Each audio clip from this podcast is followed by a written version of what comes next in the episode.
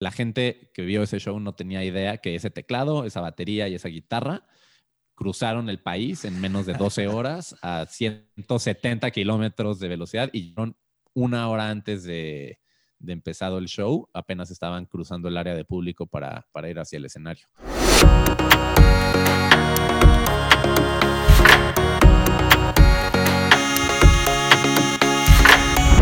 Hola, ¿qué tal amigos? Bienvenidos al segundo episodio de este su podcast Fest Friends and Friends. Ya, episodio 2. Estoy acompañado aquí esta vez de Jorge, el buen Jorge de la Torre. ¿Qué onda? ¿Qué onda? ¿Cómo están? Emocionado por la segunda edición del podcast. Sí, cara, ya, ya segundo episodio, ya como que vamos agarrándole ahí la onda a todo esto. El saborcito. El primer episodio creo que andamos acá como medios todavía titubeantes, pero ahorita ya, mira ya, más fácil sale todo. Este, para los que no han escuchado nuestro episodio anterior, pues por ahí está ya en las, en, en, todas las plataformas para que se regresen a escucharlo. También nuestro episodio piloto, que donde tuvimos a, a, gran parte del equipo, quedó muy bueno ese. Sí, cotorreamos a gusto con todo el equipo. muy bueno el cotorreo y están ya por ahí disponibles también para que después de escuchar este podcast se regresen a, a, a escuchar más sobre Fest Friends and Friends por si, por si no lo han escuchado. Y eh, el día de hoy, pues tenemos, tenemos unos invitados bastante, bastante importantes. Estamos muy ansiosos y emocionados por, por charlar con ellos. Creo que, que vamos a aprender bastante de ellos y creo que tienen muy, muy, muy buenas anécdotas que contarnos, ¿no, Jorge? Sí, demasiado, demasiado importante porque, eh, bueno, para mí me interesa bastante todo el mundo de, de, lo que sucede detrás de un festival. Nosotros nada más vamos como, como asistentes y no nos damos cuenta de todos los problemas que pueden surgir en, de último momento o que surgieron en, el montaje del festival. Y qué mejor que, que, nos platiquen un poquito nuestros invitados de hoy. Sí, sí, ¿A cuántos festivales has asistido en los últimos años tú, Jorge? No, la verdad es que no los he contado, pero no sé, creo que arriba de 40 por lo menos. Wow. Sí, yo creo que también por ahí, por ahí ando yo. Y creo que como nosotros como, como asistentes o como fans o como eh, incluso como, como medio, a lo mejor estamos muy clavados en, la experiencia o en, las cosas que tenemos que hacer muy específicas dentro del festival o en entrevistas, cosas así, y no nos damos cuenta como todo lo que pasa atrás del escenario, todo lo que pasa eh, días antes en, el montaje, todo lo que pasa incluso desde meses antes cuando están diseñando la producción y todos esos detalles.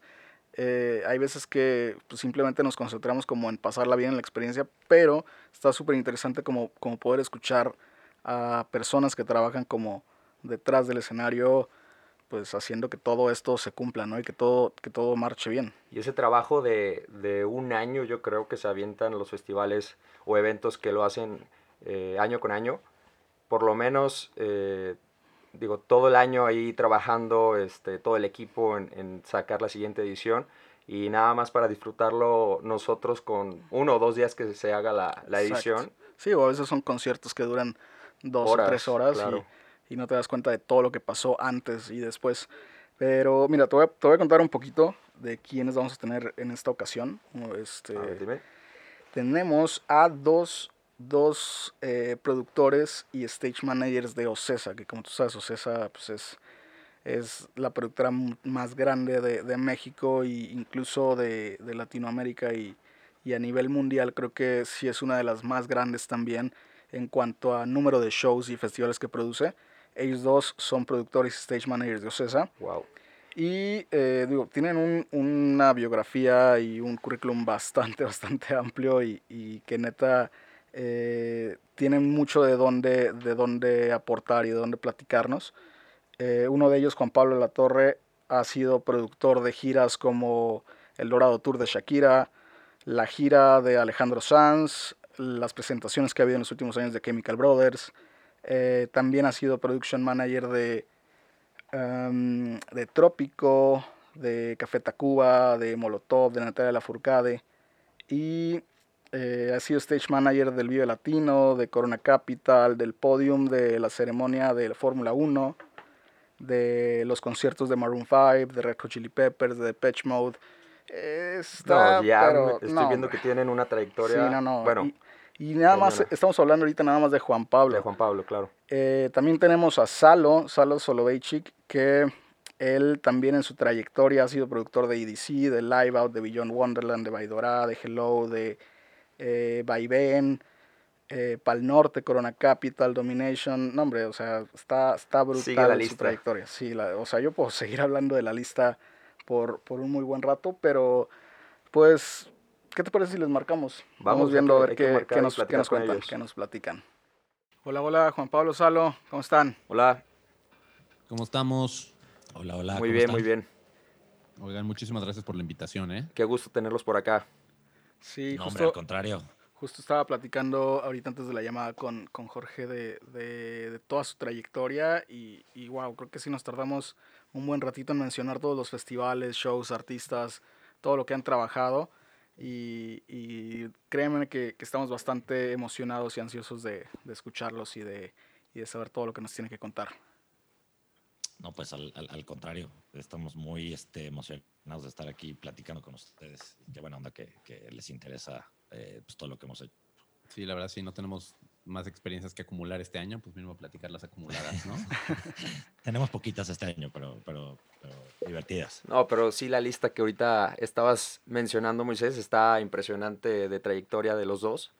Y qué mejor que aprenderles un poquito y que nos platiquen un poquito lo que pasa detrás de, de los festivales. Eh, pues eh, Salo es mucho más festivalero que yo. Eh, yo soy más, este, me clavé un poquito más como en las giras y eso un poco por, por circunstancias de, de, la vida. Entonces aquí el festivalero es Salo, que tiene mucha experiencia, como ya pudieron, como ya pudieron ver en, en su currículum. Es, él es el festivalero y yo soy más de giras y de trabajar con, con bandas. Eh, entonces, bueno, de festivales, pues aquí él, él es el, el, experto. Entonces ya, ya les contaré un poquito. Que hay un buen contraste de, de, lo que es trabajar para el festival y lo que es trabajar para el artista, ¿no? Sí, sí hay mucha diferencia. Sus... O sea, la chamba es la misma. Eh, creo que cualquiera puede hacer las dos. O sea, el, el, conocimiento que tenemos que tener, la experiencia que tenemos que tener es muy similar. Lo que cambia es, pues, para qué equipo juegas, ¿no? ¿A quién estás defendiendo? Es, creo que el abogado defensor y el abogado acusador, pues los dos son abogados, los dos saben de derecho, pero pues cada quien está dando a su cliente. E, es, un poco esa experiencia. Y creo que también el hecho de que, aunque yo sí estoy eh, más cargado hacia festivales y JP hacia el lado del artista o de giras, los dos hemos hecho lo contrario, ¿no? O sea, JP es el productor de Trópico desde hace bastante tiempo.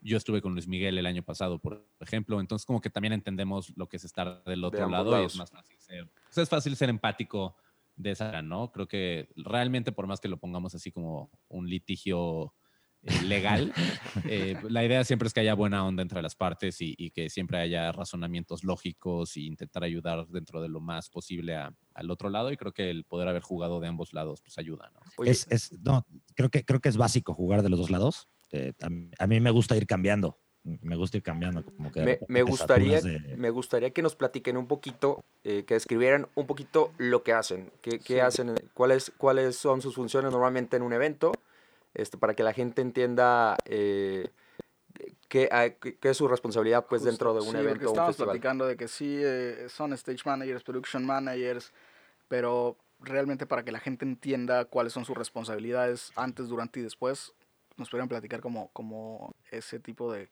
de cuestiones. Claro. Yo, creo que depende del puesto. O sea, eh, creo que más bien empecemos con enlistar los diferentes puestos que JP y yo tenemos dependiendo del evento. Eh, el, el, el, más común últimamente mínimo es eh, Production Manager, ¿no? Que se puede hacer tanto del artista o del festival. La otra es Stage Manager, también trabajamos mucho como Stage Managers, ¿no? Sí, sobre todo en, los últimos años, ¿no? Y, ahora que los dos, eh, más que nada, trabajamos para, para OCESA, eh, eh, tenemos la, la, Hemos coincidido mucho en, esa empresa, ¿no? Somos production manager, somos stage manager y de repente hacemos un poco de site. Que, es, que, que ese es más que nada, cuando haces site, no te estás encargando del lado del escenario, te estás encargando más de, del aspecto del público. Eh, bueno, que, es dependiendo, ¿no? Hay, hay ciertas partes que es site, es encargarte de los servicios eh, misceláneos alrededor del escenario, ¿no? Poner las oficinas y las conexiones de generadores a las oficinas y que los camerinos y los baños, o sea, como toda esta construcción del mundo backstage. Claro, tienes una producción, perdón, tienes una participación más, eh, bueno, inicial, vamos, al evento no pues, tanto. Pues, todo el evento, claro. O sea, e, e, es, el enfoque, ¿no? Claro, e, es, es, más de parte de inmuebles, si lo quieres ver así, como preparar el inmueble para que la producción se pueda llevar a cabo. Que los montacargas y que la maquinaria y que esté en los baños del crew y el, la carpa de catering y que el generador para el catering. Como que toda esa parte que es. Em, no necesariamente las luces y el audio y el artista, pero todos los servicios alrededor para que esa pequeña ciudad funcione por, por ese tiempo. Eh, pero regresando a los dos puestos principales que hacemos, em, ah, bueno, y, creo que un tercero ahí importante es también, eh, que sé yo he hecho más últimamente, creo que JP eh, no, no, ha estado tanto en ese puesto, es el Production Assistant o Production Coordinator. Yo, yo casi no lo he hecho ahí, sí creo que tú eres el que ha tomado muchísima más este, experiencia en eso, ¿no? Y trabajado con productor, como production assistant, tú has trabajado con productores muy grandes, ¿no? Exacto, o sea que, que la idea con ser el, bueno, vámonos con los tres, ¿no? Production manager es, eres eh, el, el, la cabeza del proyecto, eh, principalmente en un lado técnico, en un lado de escenario, eres el que hablas con la oficina del artista o los artistas para negociar las luces, el audio, el video, los montajes, los soundchecks, los tiempos de cambio, etc., etc., eh, y luego tú tienes tus cabezas de área eh, para, para llevar a cabo, ¿no? Tu jefe de audio, tu jefe de luces, etcétera. Que, que, realmente, digo, si lo puedes, este, digo, para explicarlo de una manera no tan, no tan técnica, pues eres el, el capitán del equipo de fútbol, ¿no? Eh, tienes a, a, todos tus, tus personas claves, donde tú... hay, hay, hay, algo muy importante que, que, lo platicábamos y lo hemos platicado en, en, en cursos que hemos hecho y sí. en, este, en algunas conferencias que hemos, que hemos dado, que de repente nos preguntan, oye, ¿y, y qué necesitas saber como production manager? ¿Tienes que ser un experto en audio, en luces, en video? Pues no, realmente no. Y esto de repente la gente dice, no, ¿cómo no? Pues no, tienes que tener un criterio y tienes que tener un conocimiento amplio. En todos no los puestos, supongo, para poder claro, tienes que, tienes que poder sentarte en una mesa y tienes que poder opinar de todas las cosas, claro, pero claro. no necesariamente quiere decir que somos unos expertos ni en audio, ni en luces, ni en video, ni en nada. Podemos opinar y tenemos una, un cierto conocimiento, conocimiento básico. Que, que, yo soy mucho más clavado en ciertas cosas, Salo es mucho más clavado, Salo es muy clavado en luces, por ejemplo, no tiene un conocimiento de luces que yo por lo menos no conozco ningún production manager que, que sepa o que le pueda debatir a Salo en, en cuestión de luces, ¿no? Hay, hay, uno que otro, pero, pero justo... Hay uno que otro. Pero por ejemplo, a mí luces, luces me, me, me, gustó mucho, o sea, simplemente porque siempre me llamó la atención. Y la analogía que dice JP creo que es, es, le, le, pegó al clavo. Ser el capitán del equipo, no eres el mejor defensa, no eres el mejor delantero, no eres el mejor medio, no eres el mejor portero, ¿no? Pero sabes armar ese equipo con el mejor portero, el mejor delantero, el mejor defensa y luego tu chamba es pues, que jueguen armoniosamente, ¿no? Que, que, se pasen la bola de una a otra, que se metan los goles, que la defensa esté sólida. Es justo ese, esa es la chamba del production manager. Cuando de repente estamos como stage managers, significa que estamos trabajando para algún productor.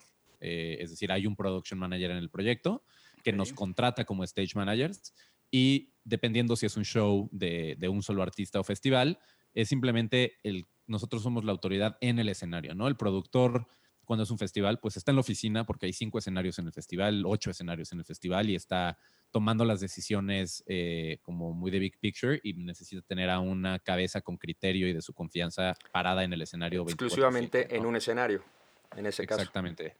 En, en, el caso de un festival, sí. Sí, eh, bueno, sí, en el otro. Tú, claro, tú, Salo, que haces este, festivales muy grandes, hace, Salo hace el EDC. Okay. Por ejemplo, que es un festival que tiene ¿qué, 11 escenarios. No, 9, 9. Bueno, nueve escenarios. Eh, nueve escenarios, me, sí. Me fui, me fui, un poquito largo, ¿no?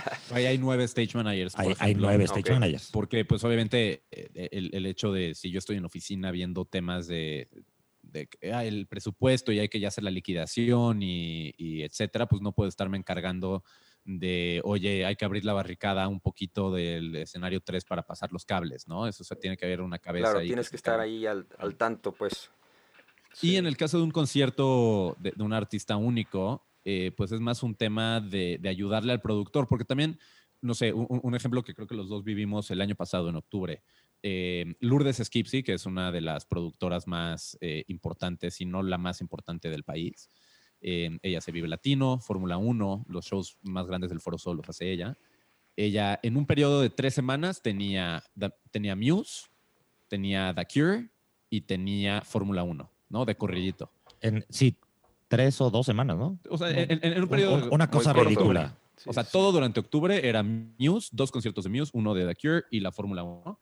Y ahí, pues, ¿por qué Lourdes nos contrató a nosotros como stage managers? En el caso de, de, de Muse fue JP y en el de The Cure fui yo. Pues porque ella estaba en la oficina haciendo llamadas con Fórmula 1, ¿no? Ella Ya Claro. no estaba ni siquiera, por más que estábamos montando The Cure, su cabeza ya estaba en la siguiente semana y, y ya era como, corran este show, me avisen si hay un problema. Sí, Eh, ella, ella ni siquiera se paraba en el escenario. Sí, o sea, iba a Confiaba vuelta. completamente en Vamos, ustedes, obviamente. Exacto.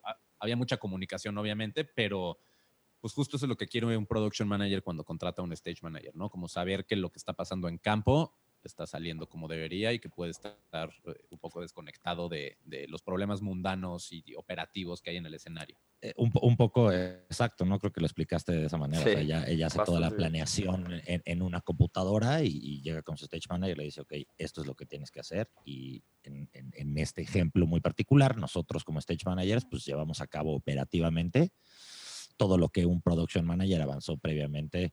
En el caso de estos shows, Muse y The Cure, pues se han de haber avanzado, me imagino que dos meses antes, un mes y medio, eh, en, en cuestión de trabajo, ¿no? Las pláticas Sí, empiezan seis eh, meses. ocho empiezan seis antes. meses antes, ya sea management con promotor, pero la parte que es de producción, de preproducción, perdón, pues debe de ser un mes y medio, dos meses, a lo mucho. Depende del show, ¿no? Dependiendo del O show. sea, eh, The Cure, por ejemplo, fue un show, la neta, bastante sencillo en términos de producción. No creo que haya tomado mucho tiempo. De repente, un show como YouTube o algo así, sí empiezan las pláticas de producción. Con, con la misma anticipación que el booking, ¿no? Ocho o diez meses para... Y, y sí entramos al estadio y sí cabe el show aquí. Y, y Claro. también Son muchas veces lo doble que tiene que pasar... Cuestiones, ¿no? Sí. Me imagino. Son en muchísimos más requerimientos también. Lo que pasa es que el, el- el caso muy particular de, de YouTube, ahorita que lo mencionas, Alo, eh, los dos nos ha tocado hacer YouTube. Yo como stage manager, tú también, ¿no? Como stage manager, nomás que yo en Colombia. el, el en Colombia, yo, a mí me tocó hacerlo en el, en el Foro Sol. Eh, una de las, tiene cosas muy interesantes, tiene cosas eh, muy, muy padres y tiene cosas muy dadoras. El problema es que es, una, eh, eh, es, una, es un show que a diferencia de muchos, es un show gigante y no, y no es escalable. ¿Qué Mm. quiere decir esto? Que es un escenario que mide, De lo que mide. mide lo que mide. En todas, en todas las todos partes del... que medir lo mismo. Y, y viaja eh, el, el- el Joshua Tree, que fue el que nos tocó juntos. No me acuerdo si yo lo hice primero o tú.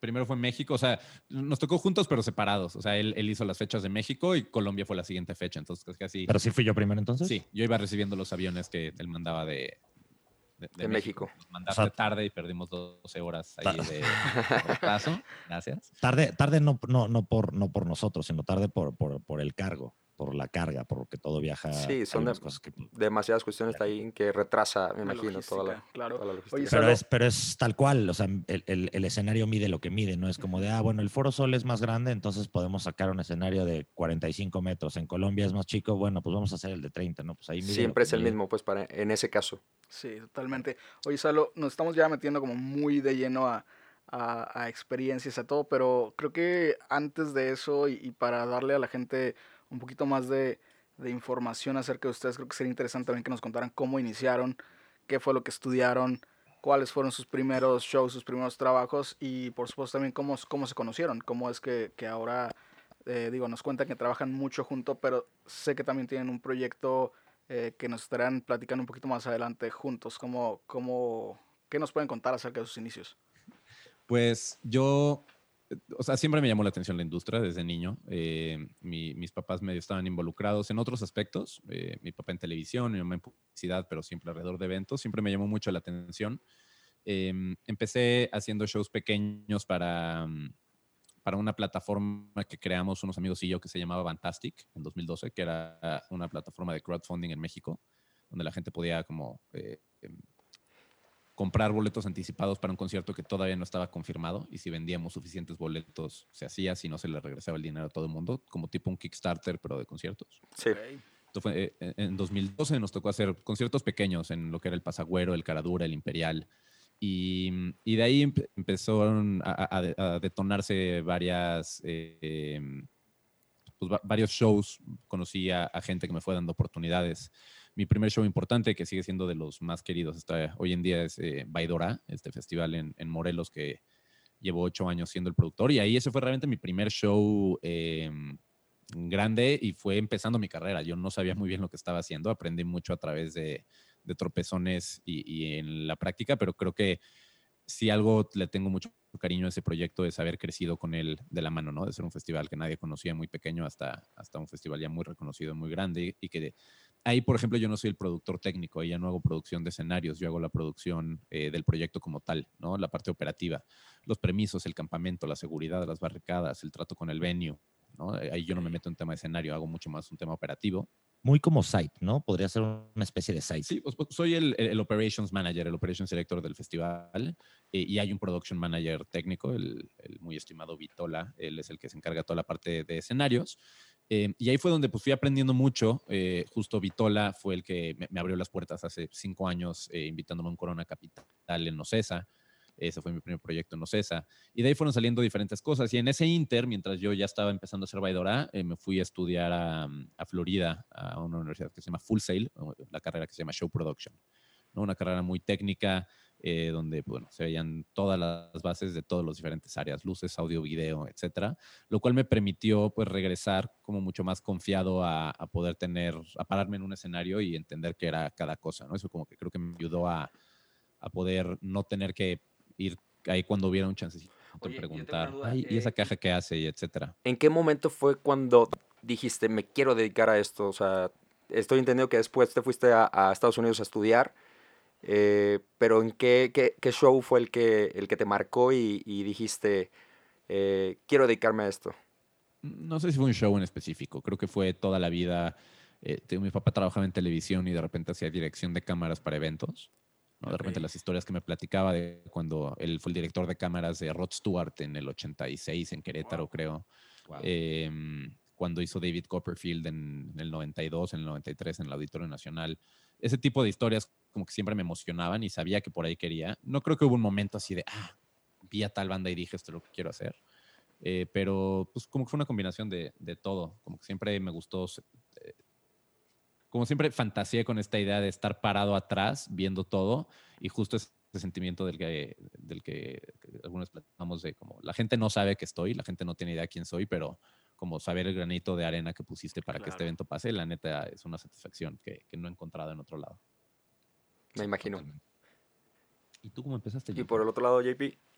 Yo, a, diferencia de, de, de, aquí mi amigo Salo, yo estudié administración de empresas. O sea, yo, yo soy nueve años más chico que, perdón, más grande.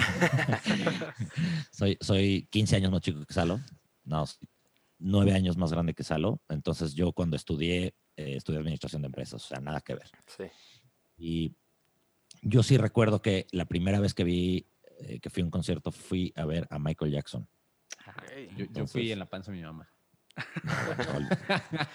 Mira, desde ahí se conocían, se me hace. claro, ahí nos conocimos. En la fila. Eh, entonces fui a ver a Michael Jackson y me acuerdo que me impresionó mucho, me impresionó mucho saber, entender cómo se hace esto. la magnitud del, del, evento, dijiste, Sí, me acuerdo que lo vi, ahora, ahora veo videos y, y, obviamente me impresiona, sobre todo por el tiempo, ¿no? Eh, lo, que, lo, que se, lo que lograron esas personas hacer en, en, ese momento, claro. Pero me acuerdo que yo lo vi gigantesco, o sea, yo no daba crédito a, a, ver esa magnitud de producción cuando todavía no entendía ni siquiera lo que estaba viendo. Entonces en ese momento sí algo hizo clic en, mi cabeza y, desde ese momento dije, bueno, yo quiero hacer algo que tenga que ver con música. No, no entendía muy bien todavía. Y estudiaste administración de Y estudié administración de y ahora hago conciertos. No, pues, buen este cambio, buen cambio, la neta. Sí, pero siempre tuve mucha inquietud de, Siempre fui músico frustrado, siempre quise como estar en una banda, ¿no? Pero no tanto por, por, por, por ser famoso ni por tocar, porque no sé tocar absolutamente nada, pero siempre quise algo, eh, estar como en el medio musical y siempre tuve esta inquietud de, bueno, ¿y cómo, estas bocinas y las luces y todo? Entonces sabía que era por ahí.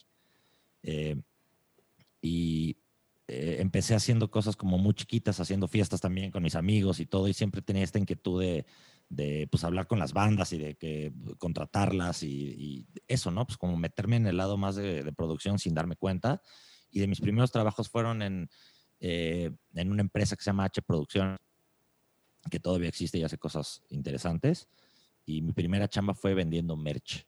O sea, yo vendía playeras en, en, en conciertos que hacía H Producciones y me fui metiendo un poco por necio a, a ser medio asistente de logística, a ser asistente de, fui runner también, eh, y a ser medio asistente de un stage manager, luego asistente de un production manager, y así un poco de estar como Picando piedra, ¿no? Picando No, y piedra y es- preso. está súper chida la historia porque, digo, mucha gente que nos está escuchando probablemente tenga la misma sensación que ustedes tuvieron eh, de, de quererse dedicar a, a los festivales y digo, no saben ni cómo empezar ni nada y está chida la historia porque, digo, vas viendo que sí se puede y, y empiezas poco, como claro. sea a relacionarte dentro de, de la industria y pues vas creciendo poco a poco. Un- un- una historia bastante divertida que el otro día salió en una, en una llamada que tuvimos. Em, como que JP siempre dice que nos conocimos en, en Baidora, porque JP fue el, el productor técnico de los primeros dos Baidoras. así Dos fue Baidoras. Como, como nos conocimos. Em, pero unos tres años antes, yo era un adolescente buscando el rumbo de la vida y fui a un campus party, que es esta como convención de ñoños. Y Ya sabes que llevan unas computadoras que ni siquiera entiendes que es una computadora. Claro, saludos, por yo cierto. usaba- yo- yo usaba el internet. Para mí me creo que era con un internet de 20 megas y ya era como, wow, Wow. la cantidad de películas que puedo bajar. Entonces me fui a encerrar ahí con unos amigos eh, unos días en el, en el Expo Santa Fe, creo.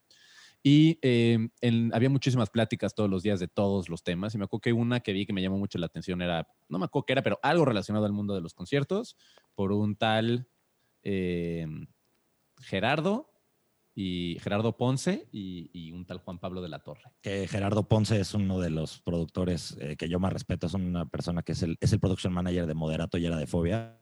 Ok. que aparte de ser un gran amigo, es este, eh, fue mi jefe durante ocho años, ¿no? Y es un gran amigo y colega que eh, ojalá que nos esté escuchando y le mando muchos saludos. Y, y entonces yo estaba en el público y, y los vi a los dos y platicaron, pues una plática muy amena, realmente no me acuerdo de muchos detalles de esa plática, eh, pero yo dije como, wow, eso es justo lo que quiero hacer, o sea, como que ya sabía, ¿no? Pero como que dije, sea, ese es el... No encontrabas que- el que camino, no, no veías el camino más bien. No, todavía no. O sea, todavía yo seguí en la Ah, ok. mediados de la prepa, como que to- todavía no le veía mucha claridad hacia dónde, pero sabía que para ahí quería ir. Bien. Y, y yo me acuerdo en esa primera junta de Baidora cuando de repente yo Juan Pablo dije como, ah, ese es el güey de esa plática. Y, y pues ahora ya que hemos trabajado juntos varias veces y que, que estamos ahorita teniendo un proyecto juntos y que, este, ¿puedo decir que somos amigos? Sí. Por, ¿Vale? por supuesto, ahorita ya. Este, Antes no.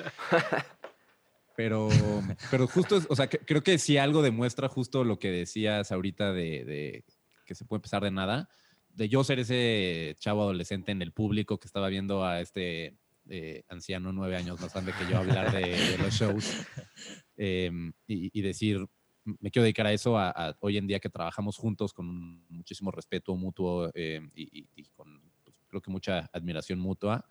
eh, Sí, totalmente.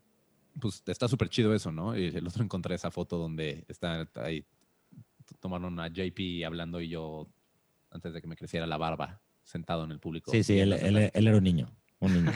Bueno, sigue, sigue siendo un niño, pero lo que está muy interesante es ahora que hacemos como nos ha tocado hacer varias cosas juntos. Ahorita tenemos un proyecto juntos. eh, eh, de, hicimos un curso ahorita en, en- en esta época de COVID. eh, Que ya lo habíamos platicado en algún momento antes, pero pues con el, el nivel de chamba que había no nos, no nos daba el tiempo realmente para hacer algo de valor, a, a poder vaciar el conocimiento de una manera, no sé cómo decirlo, de una manera bien pensada, de una manera Sí, pues, el- organizada, el chiste es- sistemática. Digo, algo bueno de todo esto fue que nos dio el tiempo de, de, de esa espinita que traíamos atrás de, de proyectos, nuevos. ideas, Supongo que todo este eso. podcast nació también un poco de ahí, ¿no? Exacto. el- Totalmente. el que se tomen el tiempo de hacer esto, supongo que va por Exacto. ahí. Pues JP y yo un día estábamos platicando, fue como, oye, pues ya tenemos el tiempo, hagamos ese curso. Y, y hoy tenemos un curso.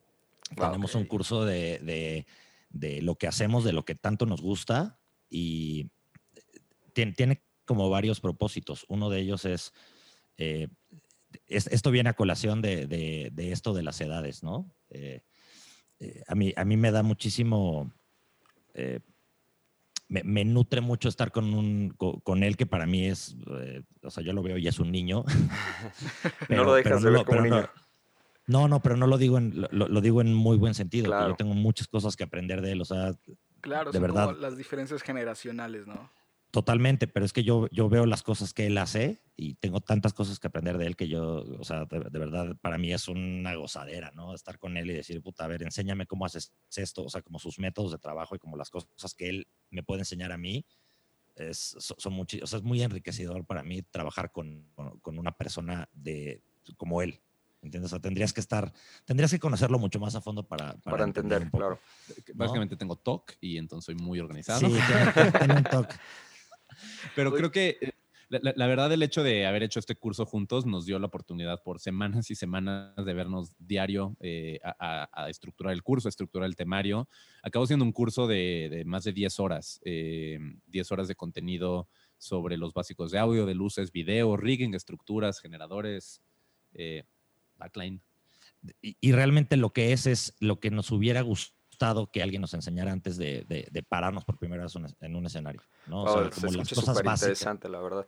Pues, son las cosas, las cosas básicas que medio aprendimos sobre la marcha, medio, ya sabes, de... El resumen de tantos años de, de estar de, colaborando. Creo que, resumen, creo que son los básicos. son, los básicos reales. O sea, no, no, estamos resumiendo todo, más bien estamos resumiendo como el entiende los básicos para que justo esa primera vez que te pares en el escenario, pues entiendas qué hace cada persona y, creo que, y cada Y creo que el contenido no es, no es como exclusivamente para, para quienes quieran aprender o dedicarse. O sea, simplemente creo que, lo comentaba yo con mi equipo, a mí se me hace súper interesante el curso. Simplemente nosotros que también estamos como del otro lado, en la parte del medio, en la parte como fan, de entender realmente quién está detrás y cómo se construyen los escenarios y cómo se, se diseña la producción, las luces, pantallas, todo. Eh, creo que cualquier amante de los festivales, cualquier amante de los grandes shows y producciones, se pudiera meter un clavado en el curso y, y le pudiera hacer como clic todo eso sin duda. yo, creo que la próxima vez que, que, alguien que tomó este curso vaya a un concierto, vaya a un festival,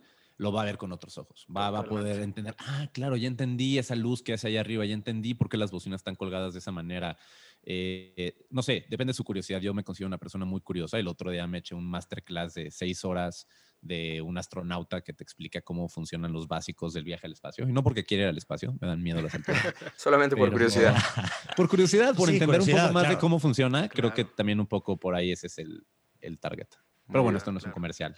No, no, es simplemente porque nos gusta nuestro trabajo y queríamos dar un producto que, que es como, nos encanta y les, queremos enseñar un poco lo que hacemos y por qué nos gusta tanto y, eso, ¿no? Entiendan un poquito como, como de qué va. Totalmente. Oigan, y yo creo que ya es tiempo de, de irnos como a las anécdotas, ¿no? Creo que ya lo, lo, que nos han platicado y todo nos da, nos da una muy buena pauta de que deben de tener historias muy, muy buenas que contar. Eh, han, han, pisado escenarios bastante grandes, han trabajado con, con artistas de talla internacional, han, han eh, corrido shows y festivales muy memorables para, para la industria y para los fans. Pero primeramente quisiera preguntarles cuál ha sido como la experiencia más estresante que han tenido en un show, en un festival. Eh, yo, yo he tenido varias, varias, varias, varias. En cada, cada edición, en cada... Las preguntas más, difíciles de responder. Eh, justo, justo, yo estaba, yo, yo, me estaba acordando de una que, que, que viví hace un par de años. Eh, yo estaba de gira, yo, yo, fui production manager muchos, muchos años de, de un artista popero. Ya, no, hombre. Eh, sí, sí, dilo, para darnos una idea también. Alex eh, yo, trabajé, yo trabajé con Alex Intec durante mucho tiempo. De Wombiran Bam, que es un artista que yo, la verdad, yo quiero mucho, le, le, debo mucho, mucho, muchas cosas a él, le tengo mucho cariño. Y bueno, estuve de gira mucho tiempo con él. Eh, entonces hicimos una gira por, por Centroamérica, donde había muchos artistas. Estaba Fobia, estaba Moderato, estaba Velanova, estaba Juanes. Y me acuerdo perfecto eh, que íbamos de Ecuador a Honduras, me parece. Y algo pasó con, con, los aviones, creo que entraron en huelga todos los aviones. O sea, fue como el, el, peor momento, el peor día para volar, porque todas las aerolíneas entraron en huelga, decidieron eh, que se cancelaban todos los vuelos. Y bueno, estábamos en el aeropuerto, todos los, todos los staffs de todas las bandas, los artistas ya se habían ido, eh, por alguna razón y estábamos todos los staffs en el aeropuerto con todo el equipo, pues ya te imaginarás. teníamos, sí, teníamos 30 mil cases de equipos de todas las bandas, eh, sin vuelos, sin, sin absolutamente ninguna respuesta de las aerolíneas, entonces, bueno, no, no sabíamos qué hacer. Entonces, este, pues pasaron, fueron momentos de, de, mucho estrés, pero, pero algo muy padre que pasó fue de que eh, como que nos organizamos todos los staffs, todos los crews de todas las bandas y, llegamos a esta, eh, resolución de, bueno, pues eh, tenemos de dos, o, nos unimos y trabajamos como equipo, o, pues, todos vamos a, fallar y vamos a, no, no, vamos a llegar, y si todo el mundo quiere jugar por su lado, pues no sabemos qué es lo que va a pasar. Entonces, eh, lo que hicimos, lo primero que hicimos fue juntar un grupo de gente y en los primeros vuelos que salieron, pues mandamos a un production manager, a un, a un técnico de cada una de las áreas, para que estuviera allá y se llevara algo de equipo. Y conforme iban saliendo vuelos, íbamos mandando equipos, no importaba de qué bandas fueran. Mandamos algunas cosas de Fobia, mandamos algunas de Moderato, algunas de Sintec, algunas de Velanova. Íbamos mandando como las cosas más pesadas, las cosas, repartiendo. Entonces, un poco nuestra idea era de, bueno, pues vamos a tocar todos con las cosas de todos y vamos viendo de cómo, cómo nos toca cómo nos va. Entonces, oigan, en 15 minutos al y pueden mandar tres cases, puta, pues vamos a mandar las consolas, los micrófonos, lo que podamos. Y así fuimos mandando de poquito a poquito. Estuvimos todo el día. Yo estuve todo el día en el aeropuerto mandando cosas. A final de cuentas, por suerte, logramos mandar todo y logramos viajar todos. Y obviamente llegamos cinco minutos antes de que tocara. Puta, no, me, no me acuerdo ni quién tocaba pero lo que estuvo padre es que nos unimos como todos los crews, entonces pues tocaba puta fobia y todos los crews de todas las bandas, no importaba que no, que no fuera tu banda.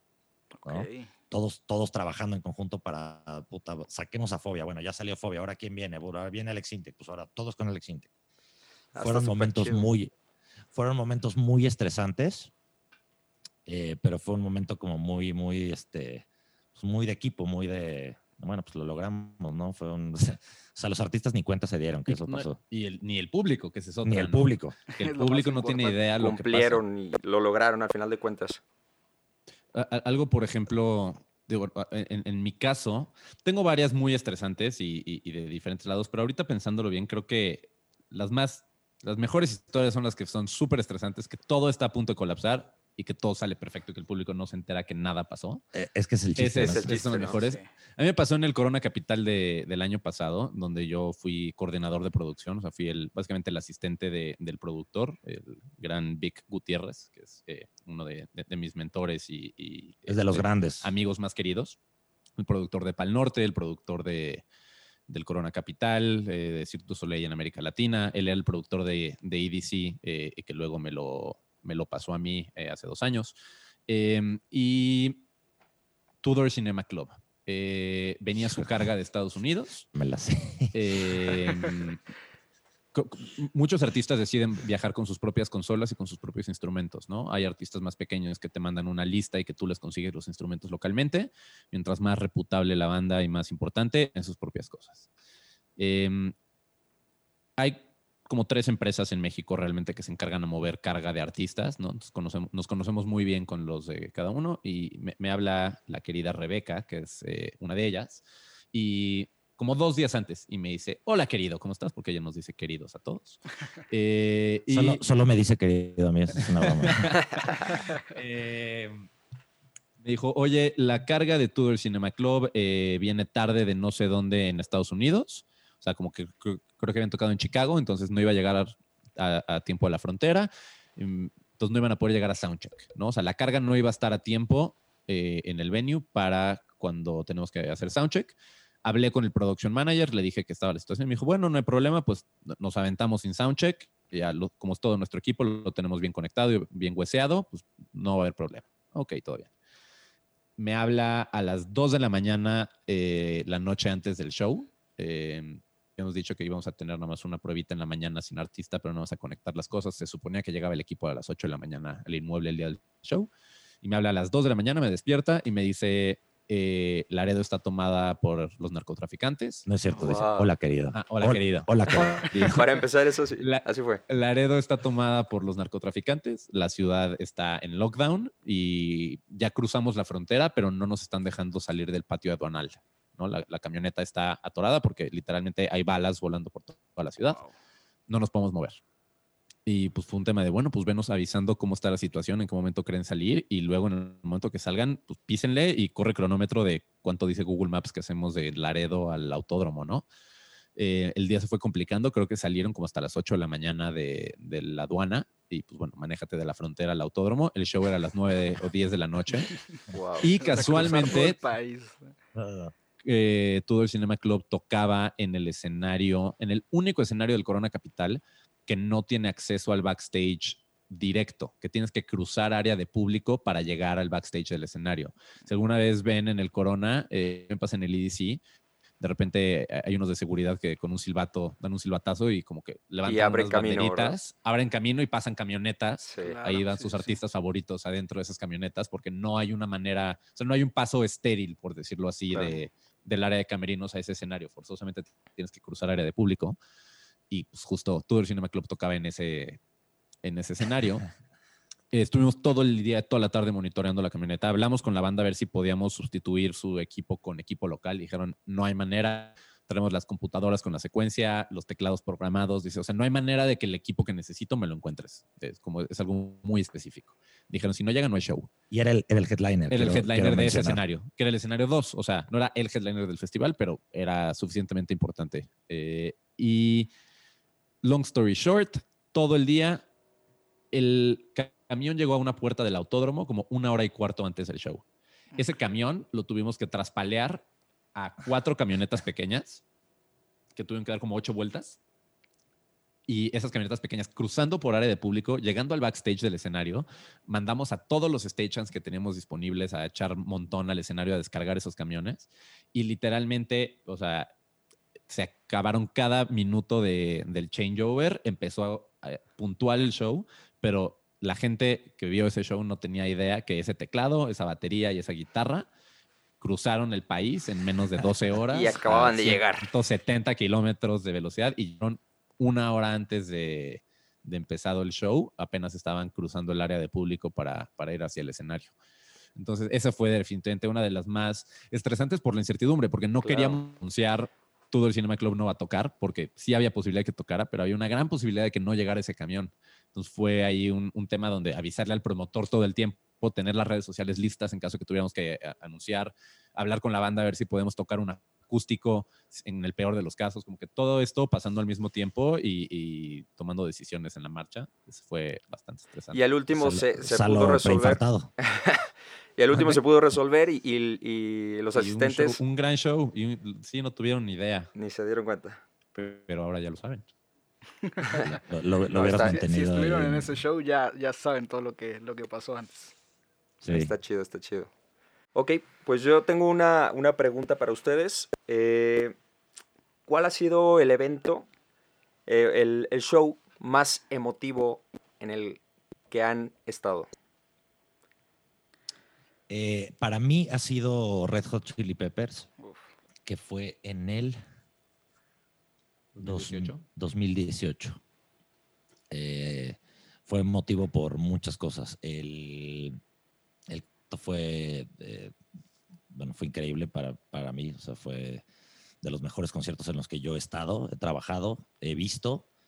El crew de los Peppers ha sido divino. O sea, de hecho, eh, me ha tocado repetir eh, crew con, con o sea, el, el crew de los Peppers. eh, me tocó otra vez con, ¿con quién me tocó? Con Flores and the Machine. Me tocó con Sting también, algunos.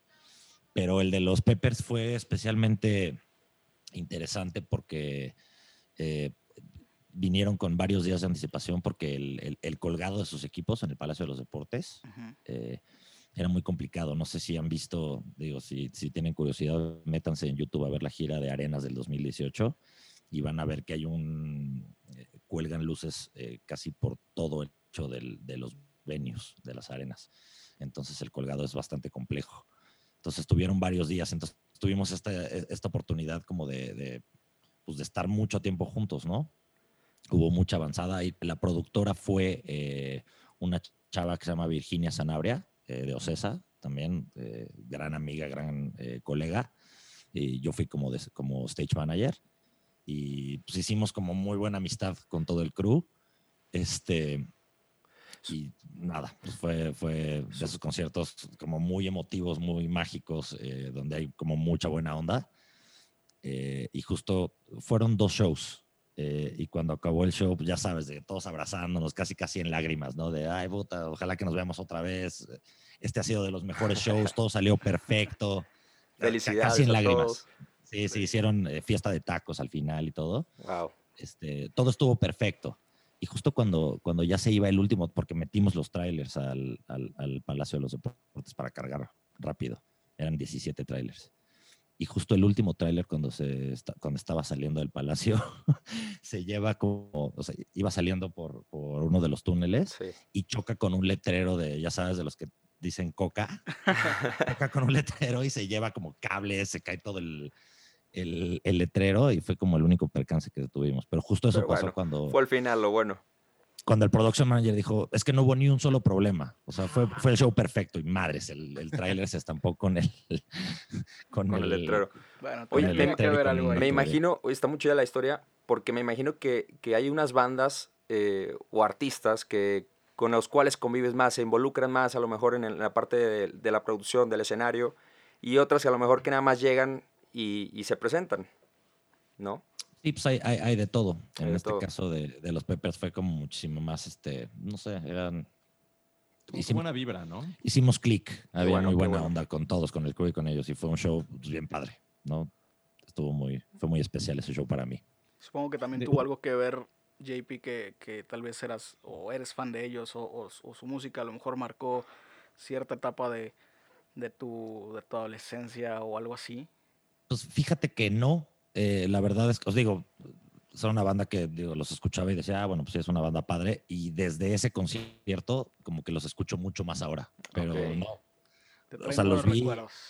me traen buenos recuerdos. Y, de- y desde que los vi dije, no, pues sí, la verdad es que sí, sí le tocan, sí. Y, y son, son una banda como muy comprometida, como muy, so- son muy pro, ¿no? Pero sí. hasta, hasta, hasta ese momento como que me di cuenta que me gustaban. Les Bien. pasa eso, ¿no? Que de repente no te das cuenta que una banda te gusta hasta que los ves o hasta que... Sí. ¿no? Eso me pasó con ellos. A, a mi lado, me, me cuesta trabajo responder esa pregunta porque creo que el tema emotivo puede provenir de muchos lados, ¿no? El que haya un momento súper chido donde ves a- a- al público hiperconectado, quizá un show que costó mucho trabajo y al final salió increíble y, y es ese, sueltas el estrés de, de toda esta incertidumbre que había, o, o quizá, eh, a- como dices, algún show de alguna banda que haya significado mucho para ti en, en la adolescencia. Em, creo que para mí uno de, de los momentos más eh, e- e- emotivos y, y, pues ahí fue por un tema más bien como de, de profesionalismo, o sea, de- de lo que significó para, para mí profesionalmente fue cuando hicimos los dos eh, estadios aztecas de Shakira, hace dos años van a ser. Dos años. 2018 también, ¿no? 2018, sí, En, en octubre de 2018. ¡Wow! ¡Qué rápido! Eh, ya van a ser dos Este años. año no cuenta aparte, ¿eh? Exacto, hace un año. Entonces, Hace un año. entonces, eh, no me había tocado hacer un Azteca antes. Bueno, hice ahí un- un- un- una cosa pequeña en el Azteca una vez, pero no era un concierto así tan propiamente. Y eh, como stage manager, parte de, de tus responsabilidades, que es de las más divertidas, es eh, por el radio indicarle al venue house lights off, ¿no? Es cuando todo está listo, ok, 3, 2, 1, van house lights y se apagan las luces del estadio y todo el mundo grita. Y esa es una chamba que hace el stage manager, ¿no? Eres la comunicación entre el artista, bueno, o el manager del artista y el venue para esa apagada de luces. Y hacer eso en el Azteca fue, fue algo que, que No manches, definitivamente un momento bastante importante para mí, em, porque además ya me, me había tocado pasar por todos los venues de, importantes de México y nunca había pasado por el Azteca. Entonces, pasar de esa manera con dos sold outs en el Azteca y, y poder decir House Lights Off, que se apague el Azteca, ya saben, el típico grito de toda la gente, la neta, ese fue un momento súper emotivo eh, para, para mí. Repito, por un tema muy personal, ¿no? No es que el show nos costó trabajo y fue como, ah, finalmente, ¿no? Fue el, el- todo salió Sí, muy claro. bien. Sí, como el milestone ahí de, de haber hecho eso en el Azteca, ¿no? Exacto, yo creo que si hablamos más de un tema de, de, eh, de complejidad, el primer Baidora, ¿no? Yo tenía 19 años y, y lo- hicimos todo ese festival en un mes y medio, pura gente que no tenemos idea de lo que estábamos haciendo. Y cuando, eh, me, acuerdo que el- como que todos los videos que promocionaron esa primera edición tenían eh, una canción que se llama So Good To Me de, mm, de Chris Malinchak, que es un DJ que era el que cerraba el festival y él cerró su set con esa canción. Entonces, el, el festival cerró con la canción que era como pues, la canción de los La- videos de- claro. del festival. Y, y fue un momento muy emotivo de, de estar escuchando esa canción a las 4 de la mañana, de pues, ya, se logró esta primera edición, no tenía idea qué estaba haciendo y, y todo salió bien. También fue un momento que, que me acuerdo mucho. Wow, Ese primer baile ahora sí, fue, fue muy emotivo en, en- en general, Sí, con claro. muchas cosas. Pero yo coincido con Salo también. Para mí, el primer baile fue un, Gran proyecto. fue un gran proyecto. Sí, oigan, ¿y alguna experiencia que hayan tenido como, como un poco rara o extraña o que no esperaban o, o algún artista a lo mejor que, que con el que hayan intercambiado algún, alguna experiencia o algo que muy fuera de lo normal, de lo que realmente es, es su día a día, su trabajo, que nos puedan contar? Yo te- Yo la experiencia más fuera de lo normal que me ha tocado vivir es eh, comer albóndigas con Tom York. Ok. ¿Albóndigas Wow. suecas o como.? No, no, no, o sea, aquí en O el un- platillo en mexicano. restaurante- En un restaurante aquí en La Condesa. eh, Bueno, mínimo no fueron al- albóndigas de catering. no, no, no fueron albóndigas de carne. Eh, cuando vino eh, cuando vino Radiohead la primera vez a, a México, eh, yo, yo no me acuerdo dónde trabajaba. No, no me acuerdo. Pero el caso es que un, un- un muy amigo mío es amigo del manager y bueno, eh, hubo una junta en el hotel de Radiohead porque querían que les hiciéramos su, su after party. Entonces este, me habla mi amigo me dice, oye, ¿puedes venir conmigo a una junta con el manager de Radiohead? Eh, "O- ok, sí, vamos. Fuimos al hotel, eh, baja, el, baja el manager, baja el tour manager. Oye, queremos este, hacer un- un after mañana después del show. Eh, vamos a ir a ver la casa y luego queremos ir a comer. Ok, pues vamos. Y nos estábamos subiendo a- a- al coche de mi cuate y de repente, ah, aguanten porque Tom quiere venir. Ok, pues que, ven- pues que venga Tom. Entonces, pues Tom York se sube a- a- a- al coche de, de mi amigo, venía al lado de mí. Y pues fue como muy bizarro tener a pues, ir en un coche, no, no, no sé, creo que un Ru, ya sabes. Y Tom York al lado de, de ti, pues platicándote de lo que sea. Y fuimos a comer después a- al Belmondo. Y ¿Le puso chipotles a las albóndigas? No, no, no me- pues, son ¿Le gustaron? albóndigas como muy este. ¿Tenían huevo adentro? No, no tenían huevo, era, era como muy gourmet el platillo. O sea, era- eran albóndigas muy gourmet. Ok, en un restaurante nice. Ya, Era un restaurante. No era de frijol No, no era- era una fondita. de... No era una fondita, es, es un restaurante. Bueno, eh, igual cuando, rico, cuando pero- promocionen este podcast pueden poner la historia de cómo comía albóndigas. Exacto. para que la gente lo interprete. Exacto, pero era como muy buen- bizarro porque aparte ya se las venía saboreando de, ah, quiero mis albóndigas. Ah, ok, ya, ya traía la, Pues, la espinita ahí ya, de ya, ya. probarlas. Sí, era, eh, o sea, Tom era amigo de la, de la chef de ese Ah, restaurante. muy bien. Entonces fue como muy bizarro estar, o sea, este güey comiendo albóndigas y afuera había como este, periodistas y fotógrafos ahí esperando a que él saliera para tomarle fotos, pero fue como lo más bizarro que me ha tocado estar con este tipo enfrente y obviamente pues yo pues, quería como platicar con él, ¿no? Ser como muy cool. Y, Ay, bueno, ¿y cómo te ha ido en tu gira? Y, y él estaba muy clavado en sus albóndigas, entonces fue como lo más bizarro. él no quería platicar, él quería comer y quería irse al hotel. A, a mí algo que me pasó, eh, un gran arrepentimiento tengo por, por lo que me sucedió en esta historia. Em, yo soy bien fan de Tenacious D, que es esta banda de, de, este, Jack Black. Ujú. Y yo iba a ser el stage manager de Tenacious D en el Pepsi Center, eh, que era el, me acuerdo perfecto, 22 de septiembre de 2017.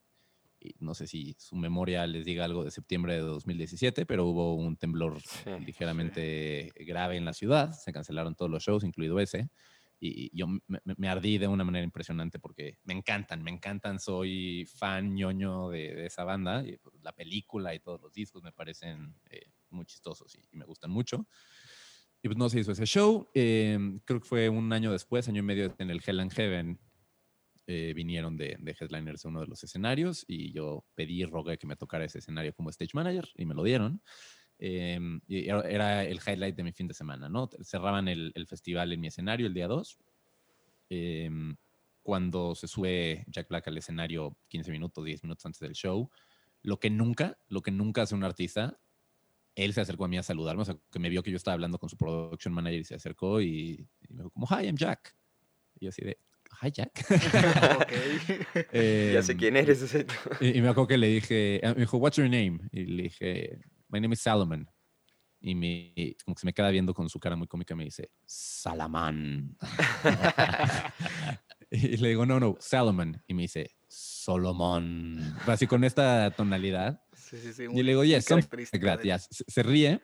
Y yo en los escenarios, cuando soy stage manager, hago algo, por, eh, repito, porque soy muy talk. Eh, me llevo la televisión de mi casa y le conecto un iPad con una aplicación de cronómetro y la pongo del lado del escenario para que el artista siempre pueda ver cuánto tiempo le queda a su show. Y también lo pongo en, en los cambios de set para que el crew pueda ver cuánto tiempo nos queda antes de tener que arrancar el siguiente show. Entonces, antes de empezar el show, le digo, Jack, de tu lado izquierdo va a haber esta pantalla, ahí vas a tener un reloj, eh, ese es tu timer. Me dice, ok, perfecto. Y eran los últimos de mi escenario y, y mi escenario no era el último en acabar. O sea, de ahí todavía creo que faltaba Ozzy Osbourne, o no sé quién más en el escenario principal. Entonces, no es como que tenían realmente una presión eh, de como acaba o nos pone una multa eh, las autoridades o algo así. Y eh, se la estaban pasando tan bien en el concierto. Estuvo increíble, conectaron con el público cañón, no cabía una persona más en el escenario de, de lo lleno que estaba. Y pues yo siendo el fanboy muy profesional, porque lo, lo- lo mantuve muy bien, lo mantuve muy escondido mi fanboy es con, con ellos. De repente dije como, oye, o sea, como hablé con el productor y le dije, ¿tienes pedos si se pasan 10, 15 minutos? Me dijo, no, la neta no, o sea, como nada más pues la gente va a llegar más tarde o sí, bueno, pero todo bien. Entonces, mi reacción para decirles como toquen todo lo que quieran, hagan lo que quieran, fue apagué la pantalla donde tenían el timer, como para que ya no sintieran la presión del Claro, timer. claro. Cuando faltaban como ocho minutos. Eso fue ser fan, pero muy cool. O sea, Muy lo- cool, Lo, los- lo hiciste muy bien. Claro, fue como, señores, están en su casa. decir otra". Bienvenidos. Exacto. Y, y Jack creyó que se le había acabado el tiempo cuando se le apagó la Sí, me imaginé. ya no tocaron la última rola. No. O se sea, salieron. les paraste el show. Les paré el show, Les les paró paré el el show. show una rola antes de que acabara. Se van saliendo del escenario y veo que Jack está diciendo como, what happened to the timer? Like, I saw the TV and then the timer went out. Like, what happened to the timer? Y, y de repente, pues como que yo me acerqué y le digo, no, no, no, como, o sea, Tratar de explicar, that you claro, could play everything you want, ¿no? Podías tocar lo que tú quisieras. Y, y- y él, súper cool, no se enojó nada. Dijo como, ah, creí que significaba que ya se acabó el tiempo y por eso me apuré. Y le dije, no, no, no. Y de repente le, le dije como, no quieren volver a entrar. Y fue como, no, no, no, ya, ya, ya, pues ya, ya nos despedimos. No. Eh, y, y creo que todo eso quedó grabado en video. Una vez un, un cuate que estaba haciendo logística, por alguna razón estaba grabando cuando salieron del escenario y esa interacción de yo disculpándome, explicándole a Jack Black qué sucedió, está grabada en video en algún lugar. Y nada, me arrepiento eternamente. A todo el público que estuvo ahí le pido una disculpa. Eh, no me acuerdo cuál fue la rola que ya no tocaron, pero eh, buenas intenciones es lo Sí, que había claro. atrás. Sí, sí, Gracias, por Gracias por privarnos de, de, De ocho minutos más, por de lo ocho menos. minutos de. Gracias, güey. Sí, creo que más bien lo debía haber hecho de una manera diferente, pero bueno, de los errores se aprende. Sí, sí, sí, totalmente. Oigan, y pues ya, ya vimos que, que, pues, traen muy buena dinámica ustedes dos juntos, eh, tienen proyectos juntos, han, han estado corriendo festivales y shows también, también eh, durante los últimos años, pero queremos ver qué tanto se conocen entre ustedes dos. O sea, queremos ver qué tan, qué tan amigos, qué tan, qué tanta vibra conectan ustedes. Entonces, si me ayudas, Jorge, vamos a, de, a de los recién casados, como que tanto Exacto, conoces a algo, algo parecido. Una ¿Qué dinámica. tanto conoces a tu chava? Algo así, algo así. Entonces, Jorge, ayúdame con una Bueno, preguntita para ellos. Un- para una fácil, una fácil. Salo, ¿cuál artista es eh, el favorito Metallica. perso bueno, sí, el artista eh, favorito personal Metallica. Limpie? Ok. ¿Y Metallica. con cuál artista Metallica. crees que le gustaría trabajar? Metallica. Ok. Ok, ya. Completamente metálico. ¿Es correcto? Sí. Ok. No O sea, ya, en un nivel que yo digo que ya es de mal gusto, le gusta Metallica. ok. bueno. sí lo conoces Es- bien entonces. sí, me, me, me bulea todos los días. Y del lado contrario, ¿cómo, cómo, qué Puro rock, decir? hermano. Es, es que esa es una pregunta más difícil porque, o sea, si tú vienes a mi casa es muy evidente. Pero Ya. es más difícil en el, en el lado de Salo. Pero Ya te he dicho, ¿eh? Si no te acuerdas, me dol- es que no me lo has dicho. Se para y se va ahorita. eh. Tienes un gafete del otro lado que te dije que la envidia que me da que tengas ese gafete en tu oficina. Va. Te están spoilers. Sí, De National. De na- perdón, ayuda. National. De National. Muy bien, muy bien, lo logró. Ok, de National. ok. De National. Tanto para trabajar como para como artista personal que te guste. Sí, o sea, es mi banda favorita. eh, nunca he trabajado con ellos. Eh, la verdad, no, creo, creo que no quiero trabajar con ellos. Me, me gusta. Salo quiere hacer EDC. No, o sea, me, Salo, gusta- me Salo gusta quiere hacer el. EDC todo el tiempo. Quiere hacer festivales todo el tiempo. me- me gusta todo, solo, ya sabes, siempre te dicen no conozcas a tus héroes. ¿Qué tal Eh, si sí. trabajo con The National y Matt es un grosero? Sí, Sale tarde, me vomita el camerino o algo así. Salo, Salo quiere hacer Se te va la ilusión. Y, y, y- y cosas de reggaetón ahora. venga, venga. A ver, vámonos con otra. Y quiere hacer J Balvin. Ok, Dos veces ya me tocó J Balvin. Bien. Gran tipo. Ok, ok, vámonos con otra. Em, Salo, ¿cómo, ¿cómo celebra JP un, un show? Después de un show muy exitoso, ¿cuál es como su forma más ideal de celebrar? Ay, sí, no tengo idea, la verdad. La verdad. Es que hace mucho, hace mucho no hacemos un show juntos. O sea, como que trabajamos en lo mismo y nos cruzamos mucho, pero hace mucho no como que o soy su stage manager o él el mío. O sea, como que, no sé, Yo creo que en el 2021 te podremos contestar esa pregunta. que Ok. te echas un Va- tequila. ¿Van a trabajar juntos? ¿Ya hay, ya hay planes para algún show juntos? Digo, Pues, digo. algo saldrá. En Sí, el pues momento algo- que salga, Algo tiene que salir, ¿verdad? no, yo creo que yo creo que Salo llega a su casa y se, y se sale a andar en bici. Se sale a andar en bici 30, ki- 30 kilómetros y, y así celebra un show Salo. Podría ser. No, es que nunca, ha- hace mucho que no nos toca lo que dice él, o sea, como estar, eh, estar como trabajando el uno para el otro. Nos ha tocado estar como en Sí. festivales haciendo medio lo mismo. Sí, como Pero él en un escenario y en otro, o justo eso de que él hizo YouTube en México y en Colombia, pero así acabar la semana exhaustiva y... y- Y no sé, encontrarse los dos y decir, ah, ok, vámonos a celebrar. Cu- cuando acabamos el curso que fueron unas hamburguesas y un mezcal, ¿no? Ajá, nos compramos unas hamburguesas y un mezcal. Ahí está. eh, Es con que eso. JP, JP tiene la dieta de un niño de 6 años, come hamburguesas y papas. Literalmente, yo creo que tres veces a la semana come hamburguesas y papas. Y, y Salo le entra esta onda de, de- de querer ser sano y, y, y saladas y cosas así raras de gente adulta. Entonces, ¿Quién es el niño ahora? Oigan, bueno, vámonos con una un poquito más fácil, a ver, a ver si, si pueden contestarla. En, en términos como de producción o ya estando en, en, el, en el momento o en el escenario, ¿qué es lo que le frustra más a la otra persona? O sea, ¿qué, qué es lo, como lo que, que sus- el- algo que sucede en el escenario muy comúnmente que les causa como esa frustración? a Salo le frustra muchísimo. ¿Qué vas a decir? Es que Salo, como ya lo mencionamos anteriormente, pero es que no tiene ni idea del toque que tiene. O sea, tiene un toque brutal. De organización.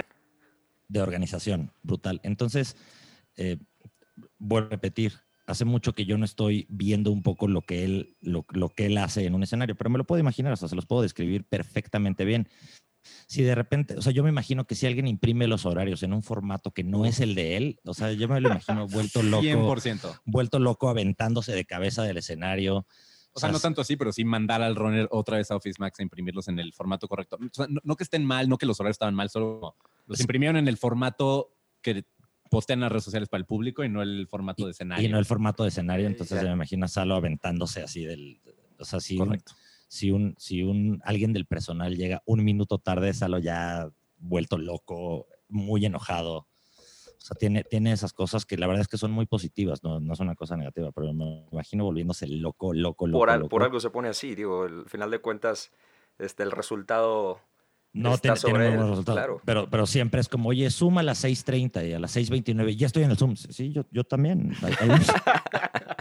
O sea, es, es- muy así, entonces me, me- me lo imagino como volviéndose loco Bastante orgulloso. en ese tipo de las cosas. Sí, es, es muy orgulloso. Y por el Eh, otro lado, justo, eh, justo cuando estábamos haciendo el curso, eh, ti- tiene estas cosas como de, de, de- o sea, como la tipografía, la- los tamaños de las letras y todo, que yo se lo agradezco mucho porque de repente a mí se me va, no sé, Tú no, hubieras jus- hecho el curso en Comic Sans. no, no justifico, no justifico bien los textos porque se me van las cosas y él así, no justificaste este, este está más grande, este está más chico, que se lo agradezco mucho, pero sí de repente es como, no, estás loco. Lo estoy. Entonces, este, y por el otro lado. ¿qué, qué crees que, que le pase a, a JP? Yo creo que es un tema de sentir que alguien, principalmente en su crew, cuando trabaja como artista, no se toma las cosas tan en serio eh, como, como él. Eh, creo que, ah, me acuerdo alguna vez que lo vi en un, en un coordenada que estaba con él como producción de Café Tacuba y estábamos platicando en el escenario eh, la noche de Soundcheck y ya estaba todo montado y de repente uno de sus técnicos pasó un- una Pelican, un case, lo rodó encima de unos cables que son cables de ellos, o sea, justo eran como sus propios cables y Sí. que te pusiste como pantera con el técnico Sí. como así de carajo que no estás viendo el cable es tuyo. Si tú, tú eres el técnico de teclados y ese es tu cable y le estás rodando un case encima. Eh, o sea, yo creo que eso, que alguien no le dé el mismo nivel de atención, cuidado, dedicación a la, chamba como él. eh, que igual creo que es bastante acertado, ¿no? El, el subir el nivel de la banda y el no aceptar menos de lo que tú pones, pues creo que es lo que hace que se suba el nivel de tu equipo. Súper bien. Oigan, yo les quiero preguntar, eh, bueno, sé que han estado trabajando eh, en diferentes países, ya lo comentaban ahorita que estuvieron en Colombia, Estados este, Unidos Estados también. Unidos, eh, pero ¿en qué país les gustaría producir algún show? Yo Japón, sin duda. He escuchado unas historias de, de lo increíble que es eh, la producción y el crew japonés. Me muero por hacer un show en Japón. Eh, no, no, no por copiarle a, a Salo. Pero- también. Sí, yo- no, he escuchado como, ajá, también lo- mismo, ¿no? Mu- Muy, muy, muy buenas cosas eh, de, de festivales que se hacen allá. Y, y también eh, es una de las, de las cosas que tengo pendiente. No conozco Japón. ¿Tú conoces Japón? No, no conozco Japón. Este, y la verdad, eh, he ido muchas veces de gira con, con varios artistas, con Café Tacuba, con Molotov a Estados Unidos, y la verdad es que me gusta mucho trabajar allá. Como que todo, todo lo, todos los venues de Estados Unidos funcionan muy, muy bien. Batallas menos, me imagino. Consistencia, creo que. Hay, hay mucha más consistencia, hay, hay, hay como una cultura de, de- del trabajo como muchísimo más este, establecida. Sí, como que, como que lo básico está, ¿no? La gente llega a tiempo, los montacargas están, tienen combustible. O sea, como que de repente, desgraciadamente, eh, en otros lugares te encuentras con cosas muy básicas como, güey, te pedís montacargas, pero no lo llenaste de gasolina. Como, ¿de qué me sirve un montacargas sin gasolina? Entonces pierdes la primera hora y media de la mañana mandando a alguien a conseguirle gas LP a, a- a tu montacargas. desgraciadamente eh, hay pocas cosas. Digo, yo, yo, yo creo que, que Ocesa, que es donde últimamente trabajamos Salo y yo, es de las, de las empresas que sí funcionan, Ujú. eh, sobre todo, digo, en, en- en la Ciudad de México, eh, que es donde hemos trabajado últimamente. Eh, es donde sí funciona, nada más que no todos los shows pueden ser así, ¿no? No, no, no, no todos los días puedes hacer Foro Sol, no, no, no todos los días puedes hacer Palacio de los Deportes. Entonces, este, También tocó, por ejemplo, el año pasado hacer eh, un montaje en 25 de diciembre en Vallarta, el Festival Neonic. Eh, se imaginarán en playa, sí, en montar playas. en 25 de diciembre, No, no, Navidad a las 10 de la mañana. Ahí estuvimos, por llamado de cierto. gente. Sí. Estuvimos por ¿Ah, ahí, sí? Este, Estuvo fiesta. Estuvo bueno, fue el último del año. Y, mm, eh, o sea, fue muy difícil como que la gente no llegara toda cruda o borracha o no Sí. llegara de la noche anterior de, de buena, etcétera. Como que hay más cultura de trabajo en, en- en eso en Estados Unidos, pero ahí vamos. México no es ni el mejor ni el peor. Pero, por ejemplo, yo he escuchado que en Japón, eh, una vez un amigo que, que trabajaba con, con un artista tocó allá en Japón y me dijo que hizo una gira como de cuatro ciudades y, y que lo- era el mismo promotor en las cuatro ciudades. Montaron el primer día en, en Tokio y que mientras ellos se fueron a comer en el lunch break, alguien del crew fue a tomar fotos de todo, cómo, cómo estaba posicionado todo en el escenario, tomó medidas de la distancia entre las bocinas, la distancia entre el bajo del teclado, de los risers, de todo, y le mandó toda esa información al crew de Osaka, que era el siguiente día, y para cuando el crew llegó a la siguiente ciudad, su escenario estaba Idéntico. Idéntico. idéntico, o sea, porque todos los equipos eran locales, entonces ya habían seteado todo en los lugares precisos como lo querían, como lo habían montado la noche anterior. Ese nivel de, de dedicación y de respeto a- a- a- al trabajo eh, es algo que me encantaría ver porque solo he escuchado las historias, nunca me ha tocado verlo. Wow, está, está interesante. Oigan, pues creo que ya con eso, digo, la verdad es que nos, nos encantaría quedarnos platicando otra hora más acá este, con ustedes, seguir escuchando experiencias, seguir escuchando buenas historias que tienen de, de- de shows, de festivales, de artistas. Pero, eh, pues yo creo que deberíamos de, de hacer eventualmente una segunda parte de, de este podcast, ¿no? ¿Cómo ves, Jorge? ¿Cómo Sí, ves la verdad es que Claro. lo repito, a mí todo esto que ustedes platican y, y a lo que se dedican es algo que se me hace súper interesante porque, repito, no nos damos cuenta de la magnitud de trabajo que, que ustedes este, realizan. Y no nomás ustedes, pues toda la gente de- detrás de un festival. Claro, así Eh, como las historias que tenemos nosotros, la gente que, Sí, que- todos los toda Claro. la gente que trabaja en esta industria Sí, tiene sí, sí. miles, su, miles. su propia versión. Totalmente, y creo que, y creo que la gente que nos está escuchando debió de haber disfrutado muchas, muchas de esas historias. A lo mejor se frustró también al momento en que estaban contándonos ustedes, algún fan de Tenacious D o de, o de, o de, Tudor, o de Tudor Cinema Club también por ahí le, le, le encontró sentido. Pero no, pues la verdad es que agradecerles este, su tiempo. No, la pasamos Al muy contrario, bien. gracias. Gracias, Muchas por- gracias. por, Y- invitarnos. Digo, sabemos que no son, no son tiempos eh, óptimos, no son tiempos muy buenos para la industria, pero nos da muchísimo gusto que estén trabajando todavía, que estén eh, haciendo cosas eh, nuevas, que estén aportando algo a, a la gente, sobre todo con este curso que, que, que produjeron y que, y que están ahorita trabajando en él. Y Pues que se echen el comercial de una vez a ver Sí, qué- sí, cuál sí. es la dirección de su, de su curso. Échalo de una vez. Sí, sí, sí. Es, o sea, si quieren más informes, hay una prueba gratis, pueden ver unos videos gratis antes de, de, eh, inscribirse. Es eh, productionclass.live. Productionclass con doble S, punto live.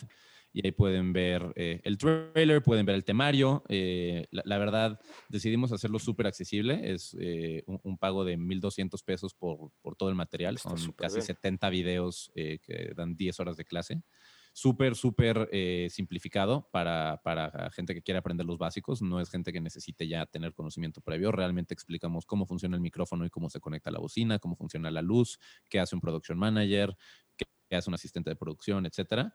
Eh, también eh, a- algo padre es, pues bueno, los dos tenemos nuestras redes sociales. eh, como ba- bastante abiertas, si alguien nos quiere de repente mandar ahí una pregunta. con ¿Cu- alguna ¿Cuáles son sus redes sociales de una vez para que si alguien gusta seguirlos?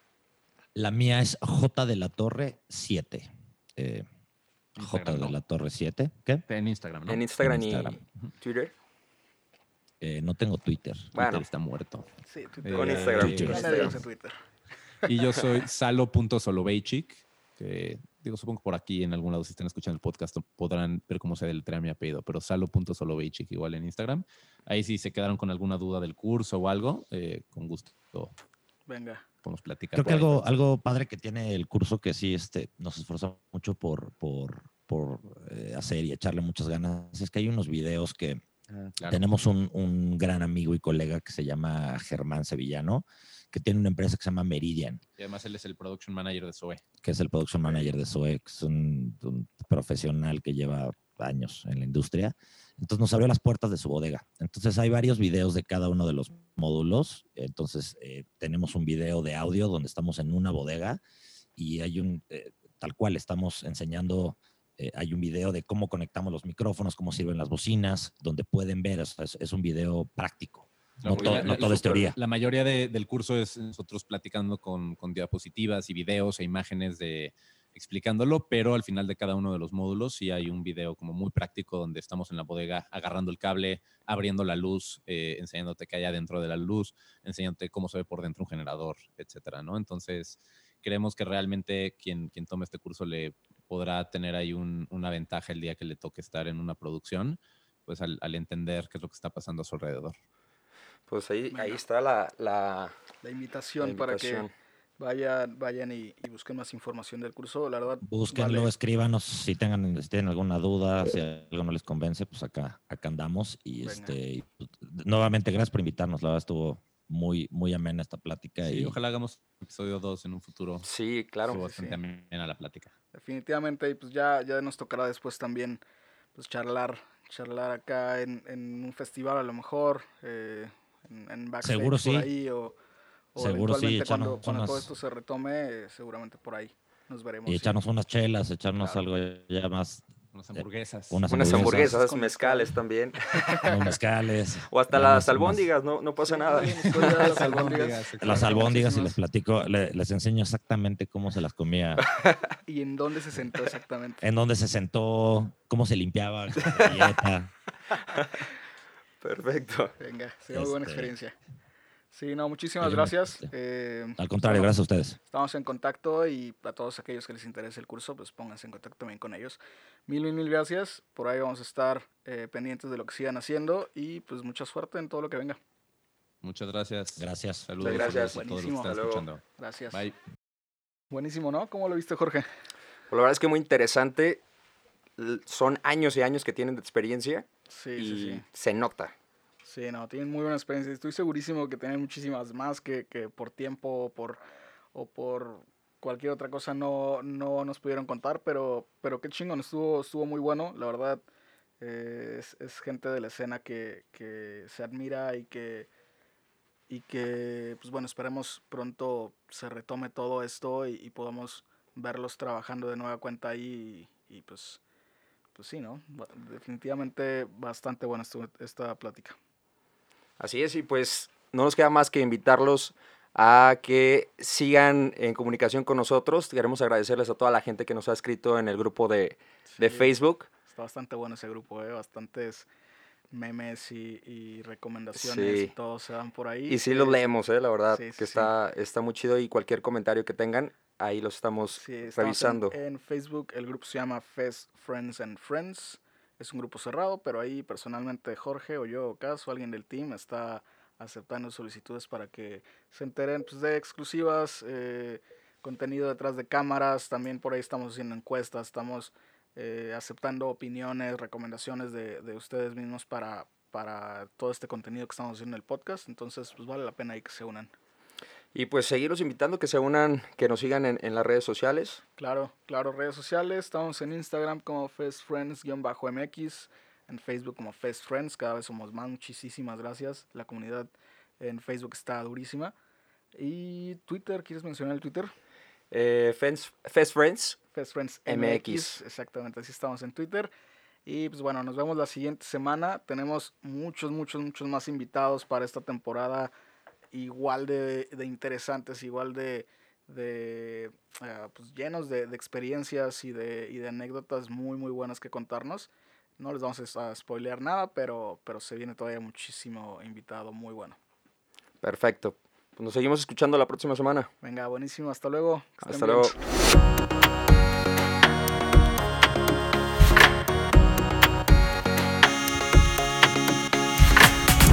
Esta fue una producción de Sounds Good Lab.